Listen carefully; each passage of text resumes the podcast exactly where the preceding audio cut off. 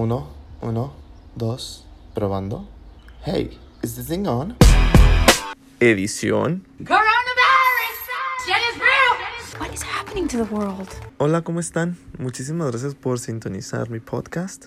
Eh, de verdad les agradezco muchísimo el hecho de que lo estén escuchando. Estos episodios serían como una especie de edición especial porque me dio mucha curiosidad de saber cómo está pasando la gente en casa o cómo está viviendo todo esto del coronavirus, está cañón, del COVID-19, de esta pandemia que nos está acojando a todo el mundo y literal a todo el mundo. Y el día de hoy estoy entrevistando a un amigo que es de Colombia, Walter.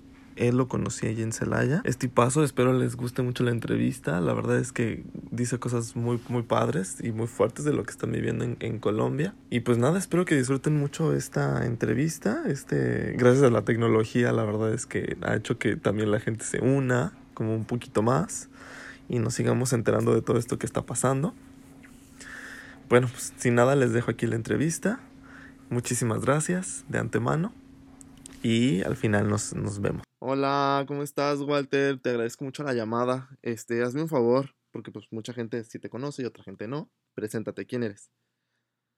Hola, primero muchísimas gracias por, por la llamada este, y por hablar contigo, que hace rato no lo hacíamos. Ay, soy Walter. Díaz, soy narrador, cuentacuentos colombiano, con bastante tiempo ya en México, que ahora no estoy en México, pero bastante tiempo pasando por México y viviendo experiencias con México y enamorándome de México. Oye, yo sé, yo- ya hueles a cajeta. Sí, ya sé que sí. Oye, Walter. tacos, que los extraño. Ya sé, yo también extraño los tacos, buen. Este, Walter, un, un- una eh, pregunta. ¿Qué fue lo que te trajo de México? ¿Cómo fue que llegas a México? Es que fueron como varias cosas, porque yo trabajaba con administración cultural en Colombia y alguna vez un hombre me dijo, queremos hacer un congreso sobre muralismo. Yo le dije, pues va, planeémoslo, ¿cómo se hace? Y él me dice, pero hay una condición. Para poder hacer esto, necesito que este, exista un mexicano dentro del congreso, si no, no es bueno. Yo, ve, yo mexicano, ¿por qué tanta premura para los mexicanos?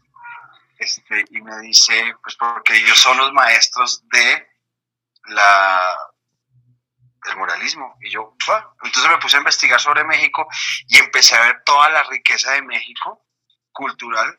Y "Ah, quiero un día vivir en México. Viste que lo que tú proyectas tarde o temprano termina sucediendo.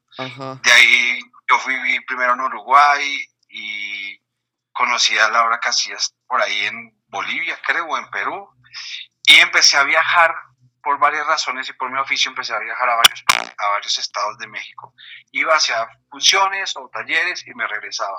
Entonces poco a poco me fui como que... eh, Eso es lo que tienen los mexicanos, ¿no? Que terminan Ajá. enamorándolo a uno de ese país. Órale. Me terminé enamorando y empecé a construir como cosas en México, a tener relaciones con grandes amigos que se hicieron mi familia y ya luego fue como imposible separarme.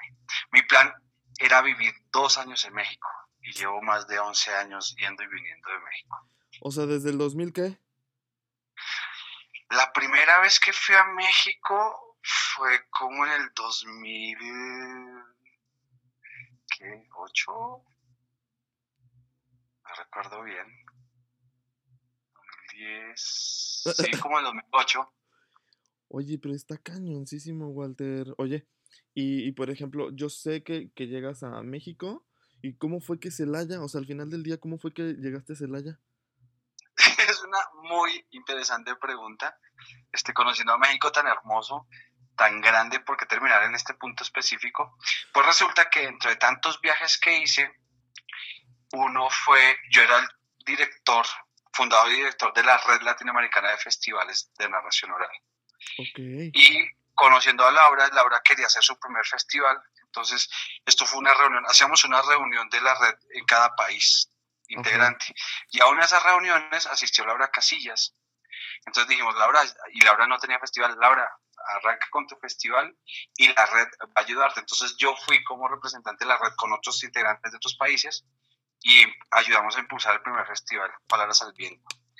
Y hice un taller para la Universidad de Guanajuato y la Universidad de Guanajuato le gustó mucho mi trabajo y entre negociaciones y charlas, eh, salió la propuesta de ir a hacer un proyecto de cultura dentro del campus de Celaya. Ok. Celaya Salvatierra. Entonces fui a hacer el proyecto. El proyecto fue por dos años y ahí fue ya cuando terminé en Celaya. Esa fue la razón real por la cual yo terminé en Celaya. Wow, Walter, no sabía todo eso.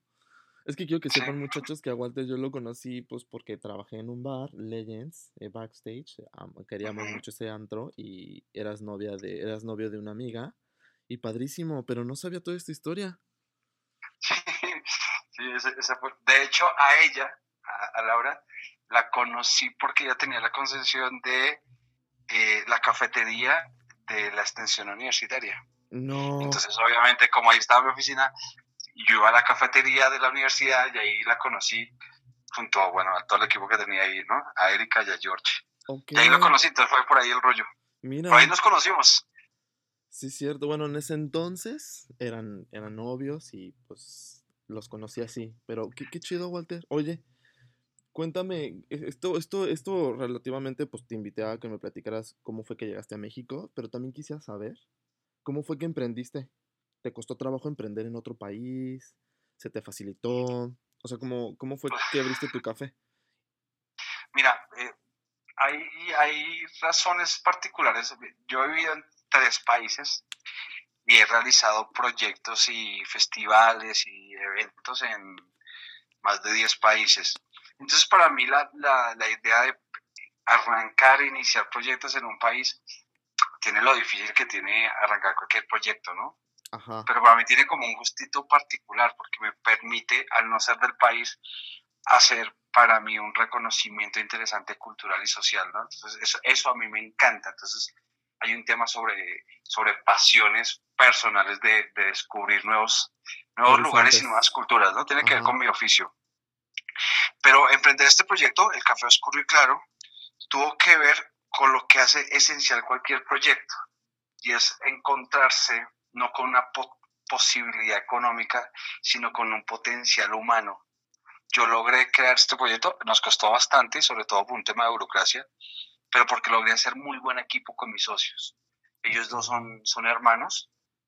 Este, ella era mi jefa inmediata en la universidad, ahora es mi super amiga, es mi mejor amiga. Oh. Este, de hecho, soy el, soy el padrino de su hijo. Qué chido. Este, y entonces logramos crear una afinidad tal en un proyecto de sueños.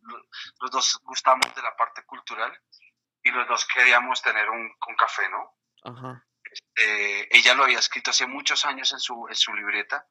Soñaba tener un café que se iba a llamar El Colibrí o algo así. Okay. Y yo había tenido Oscuro y Claro en Colombia antes de irme de Colombia. Entonces cuando contamos los dos, por casualidad de la vida, nos contamos de estos proyectos, dijimos, ah, usted tenía más o menos la misma idea de lo que yo tuve unámonos y montemos uno en Celaya. Y ahí arrancó todo el rollo de Oscuro y Claro. Hoy por hoy, después de muchos esfuerzos, ocho años de trabajo, eh, situaciones súper complicadas, económicamente, pues te imaginarás esta situación, cómo nos ha llevado. Pero hoy por hoy mis dos socios, ellos dos como ellos dos hermanos, son los que están al frente del café y le están guerreando, pero con alma de sombrero para soportar esta crisis, ¿no? Ya sé, está cañón. Gente que esté escuchando esto, por favor, vaya a visitar el Oscuro y Claro. De verdad es un café rico, atravesado así como muy altibajos, muy cabrones. ¿Por qué te pasó. O sea, la gente debería de ir a visitarte, a consumir. Pues ya sabes, todo este rollo de consumir local que está como súper de moda. Que no debería porque deberíamos estar consumiendo local. Pero, o sea, vayan, vayan gente. Porque yo sé, Walter, que lo, lo mucho que le has metido y el Cuesta bastante trabajo, ¿no? Sí. Porque además el, trabajo normal que tiene es sostener un lugar, pero Celaya en particular ha vivido situaciones eh, ajenas a lo que debía vivir la situación de, de, sostener un negocio, ¿no?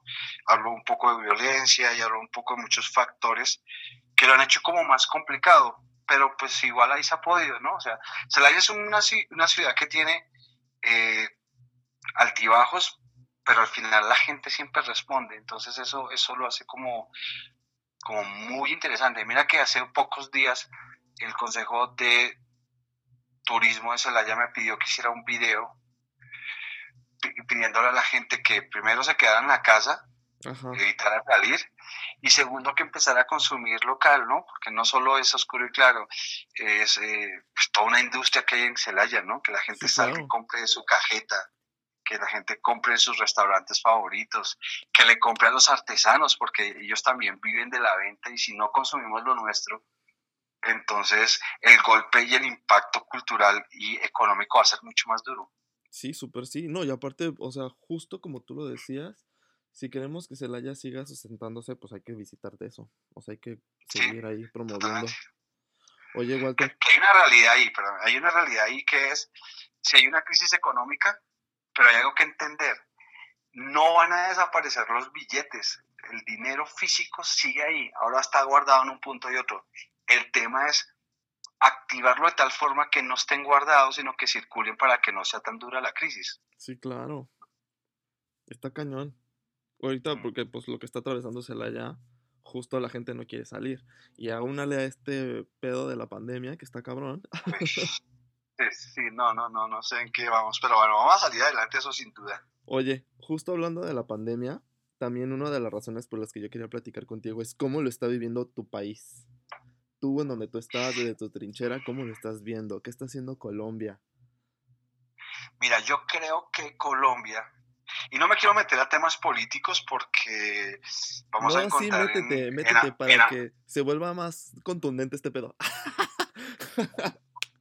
Lo que pasa es que El rating. hay, hay, gra- hay grandes diferencias de opinión, ¿no? O sea, por ejemplo, tu país tiene dividido los que lo odian y los que lo aman, Ah, ¿Qué te ¿no? digo? Hay, hay- muy poquita fuerza intermedia que dice, bueno, está bien, está, esto sí. Unos que lo defienden a capa de espada y otros que lo hunden, ¿no? El que dice, ¿por qué sonríe? Y lo mata porque no tenía que sonreír. Oh, y el sé. que dice, no importa, en las crisis siempre hay que sonreír, aunque esté parado frente al fuego, ¿no? O sea, es, es muy particular. Colombia creo que ha estado, a mi modo de verlo, y obviamente te lo digo porque en Colombia, mi familia, donde yo estoy, Ajá. vivimos en un, en un muy buen lugar, eh, por suerte, gracias a la vida y a, y a- y a Dios. Vivimos en un buen lugar, en una situación eh, demasiado favorable. Eh, todos, todos son profesionales, mis hermanos, mis padres tienen, tienen sus sueldos, sus trabajos o sus empresas. Y entonces esto sí nos pega, pero no nos pega como pega, porque no puedo hablar de términos generales de Colombia, no pega como en sectores muy vulnerables. Ok. Entonces, no- mi familia no es familia que tenía que vivir de la venta diaria, entonces tenemos otra visión y otra perspectiva de esto. Pero en términos generales, este, evidentemente que esto nos va a pegar a todo el mundo, ¿no? Porque el que se frene el planeta entero genera que aunque tenga empresa, aunque tenga su sueldo, este, se frena la economía y, y genera, que es lo más grave de toda esta crisis, genera un pánico social que la gente empieza a temerse. Por ejemplo, el pánico que empezamos a vivir al principio, que todo el mundo compraba papel higiénico como desesperado, ¿no? Ya sé, porque el papel higiénico protege bien cabrón del coronavirus. sí, no sé, yo creo que la gente leyó, si te da coronavirus vas a sufrir diarrea tres días seguidos o no sé qué. Nunca entendimos, nadie ha entendido por qué se compró tanto papel higiénico. Se la crisis. volaron. En fin, el rollo es que Colombia, por ejemplo, nuestro presidente y, y se ha habido como disputas entre la alcaldesa de Bogotá y el presidente porque son como los, los puntos políticos más fuertes o Ajá. de gobierno más fuertes del país. Oye, Walter, discúlpame que te interrumpa. Yo, yo soy un inculto. ¿Cómo se llama tu presidente, perdón? Se llama Duque, Duque. presidente Duque. Ok. ¿Y allá, ¿Y allá también se manejan así como derecha, izquierda y así? ¿O cómo es? Sí, sí, sí, igual. Ah, muy bien. Igual aquí, derecha y izquierda. Lo que pasa es que también es muy marcada, porque nosotros tenemos una izquierda Ultra este, izquierda. que, es, que está relacionada con la guerrilla, la Ah, guerrilla como movimiento de izquierda.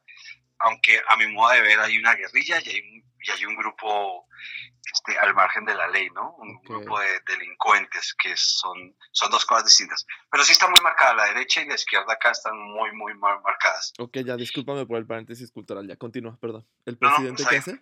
El caso es que sí se han hecho políticas interesantes. Por ejemplo, aquí en Colombia este, ya funciona que los bancos en algunos casos congelan las deudas, en otros casos aplaza el pago, pero sigue contando los intereses, ¿no? Pero por lo menos la gente dijo, mierda, yo mañana tengo que pagar mi, mis cuotas de casa, mi cuota de carro, manejo de cuota de las tarjetas, y los bancos dijeron, espere, durante dos meses o tres algunos casos, eso se congela o eso se, se aplaza, pero siguen corriendo los intereses, que fue un respiro para la economía. Eh, los colegios, por supuesto, se cerraron. Hoy Hoy particularmente empieza una nueva norma que para uno poder salir a la calle, porque ya estamos metidos en las casas hace casi 15 días o 20 días, para poder salir a la calle solo podemos salir a comprar alimentos o por una emergencia médica, ¿no? Sí, claro. Y este, los fines de semana no se pueden salir. Antes podía salir el fin de semana a comprar, ahora, por lo menos donde yo estoy en Chía, que es a poco minuto de Bogotá, no se puede salir el fin de semana y puede salir a hacer compras una vez a la semana y dependiendo el último número de tu cédula de ciudadanía, o sea, tu número de identificación. ¿Qué? o sea, está súper estricto. Súper estricto, pero está re bien porque lo están montando de tal forma para que no lleguemos a tener en, en, el momento pico del virus Ajá colapso sanitario. Ay, no, qué miedo. Es que, Pero aquí, aquí está bajito, aquí no tenemos... Igual todos los datos que muestran en las redes no son reales porque no todo el mundo, primero no todo el mundo se hace los exámenes y segundo, los gobiernos muestran que no está tan grave porque hay que generar menos pánico o hay que demostrar que estamos menos jodidos, ¿no? Sí, Pero sí, porque es que, por ejemplo, las encuestas mostraron en este programa que sacaban eh, eh, eh, por internet para que tuvieras cómo estaba la situación de todo el mundo y decía que había 90 muertos en Ecuador. En Ecuador hay 90 muertos y hay crisis sanitaria porque la gente está quemando a sus familiares en la calle, en la calle literalmente. los que mueren. Y tú dices, un país no puede tener una crisis por 90 muertos. Sí, claro. al punto de tener que quemarlos en la calle, es mentira. O sea, el número es muchísimo más elevado. Entonces en Colombia pasa lo mismo, pero lo que están haciendo es evitar que llegue al, al, punto más alto que genere congestión y crisis sanitaria, porque ahí sí nos vamos para el carajo. O sea, ahí sí, primero, alargará la crisis eh, de no trabajar, o sea, la, cuarentena, y segundo, no lo soporta Europa, no lo ha soportado España, no lo soportó Italia, que son países de primer mundo. Le está costando un montón a Nueva York, que es la capital del mundo. Imagínate nuestros pobres países latinoamericanos que tengamos una crisis de esas. Nos jodimos. Sí, claro. Entonces Colombia creo que podría hacer mejores cosas, por supuesto, siempre se puede hacer mejores cosas, siempre hay cosas que la gente dice, yo lo haría de otra forma, pero en términos generales creo que lo está haciendo muy bien.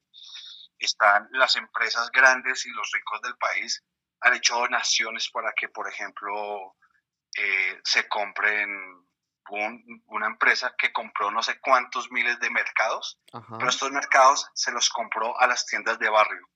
Sí, claro.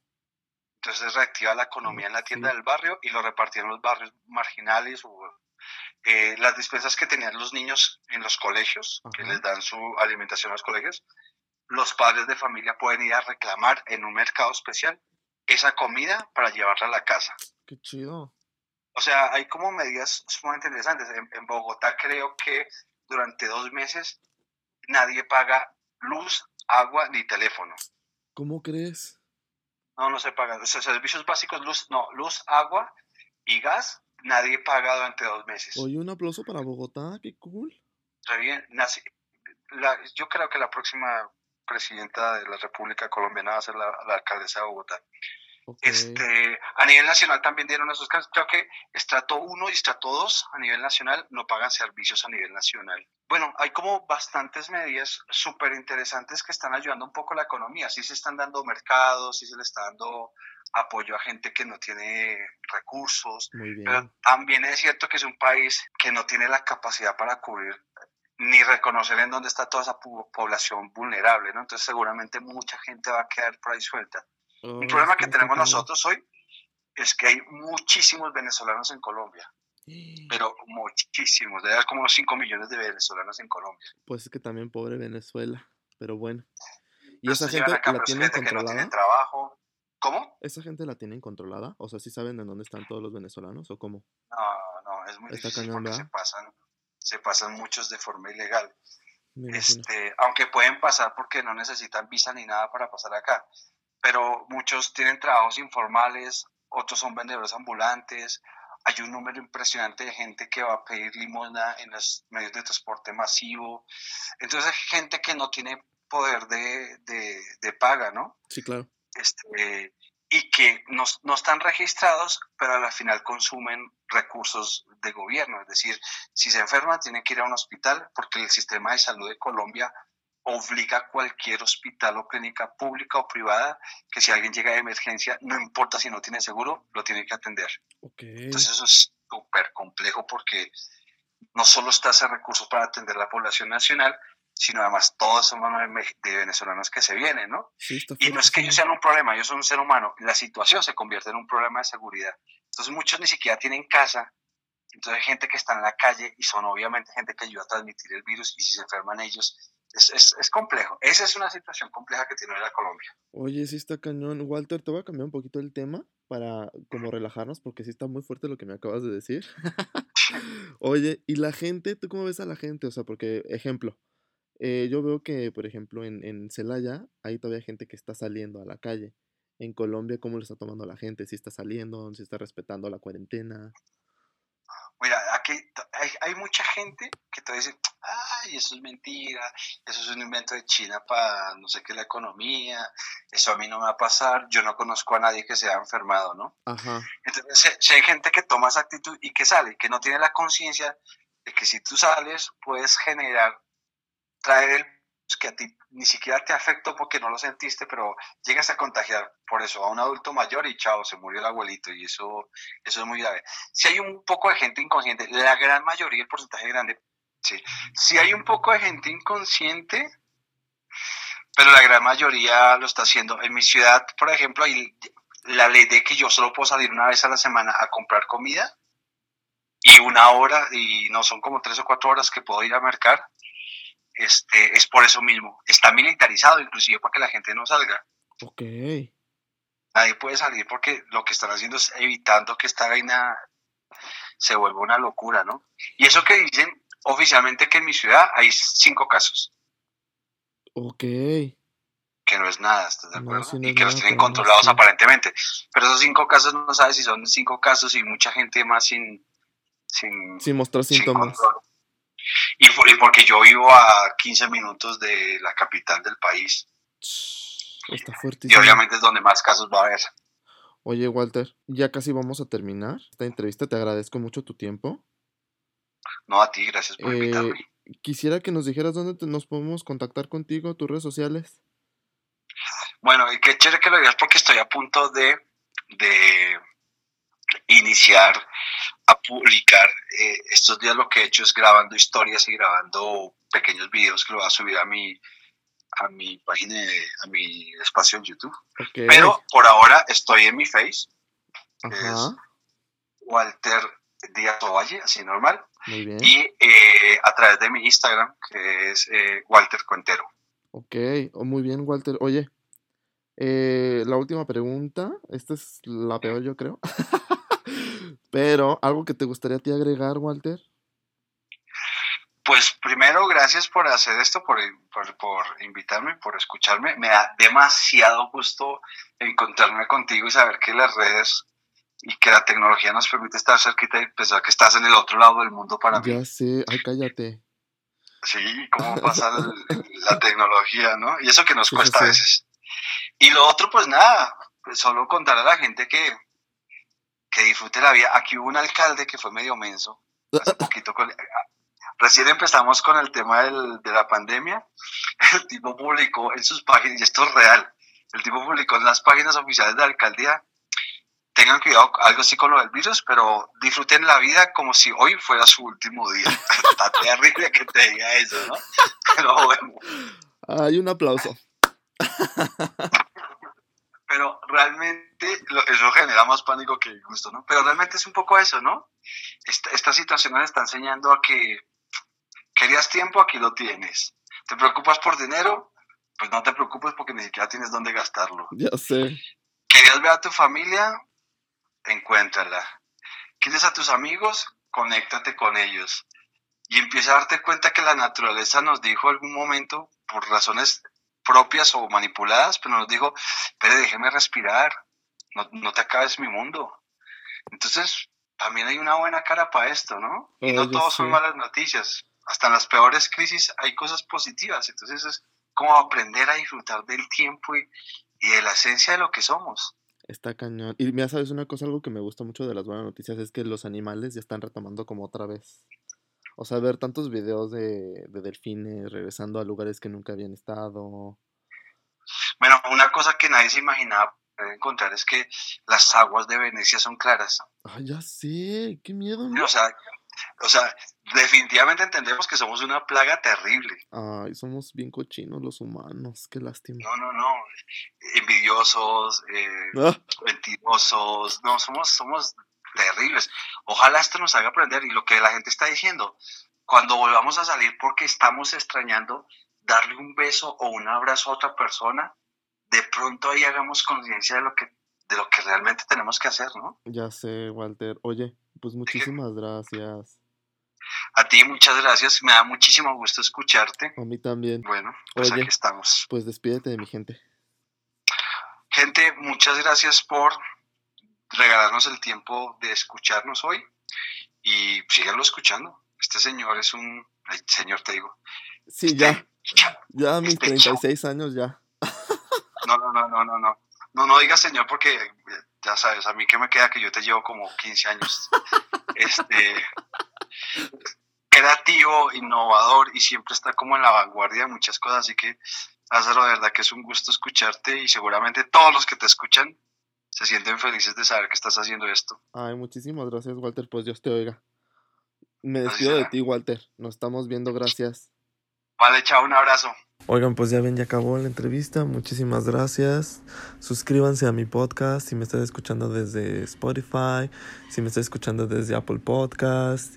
Eh, regálame un, un review, cinco estrellitas, te lo agradeceré un buen. Y pues nada, compártelo para que más gente escuche esta historia. Muchísimas gracias, que tengas una excelente cuarentena.